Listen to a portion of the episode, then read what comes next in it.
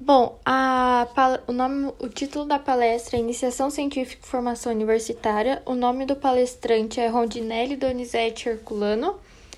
E o que eu achei de interessante foi que ele mostrou a vida a vida após a escola, né?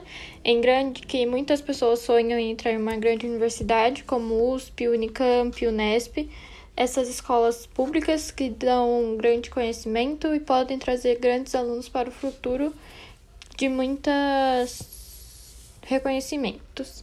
E o que eu achei muito importante foi que ele mostrou todos os campos das faculdades, quais campos de cidade cada faculdade se orienta melhor. E achei muito importante o conhecimento sobre ao todo que ele passou.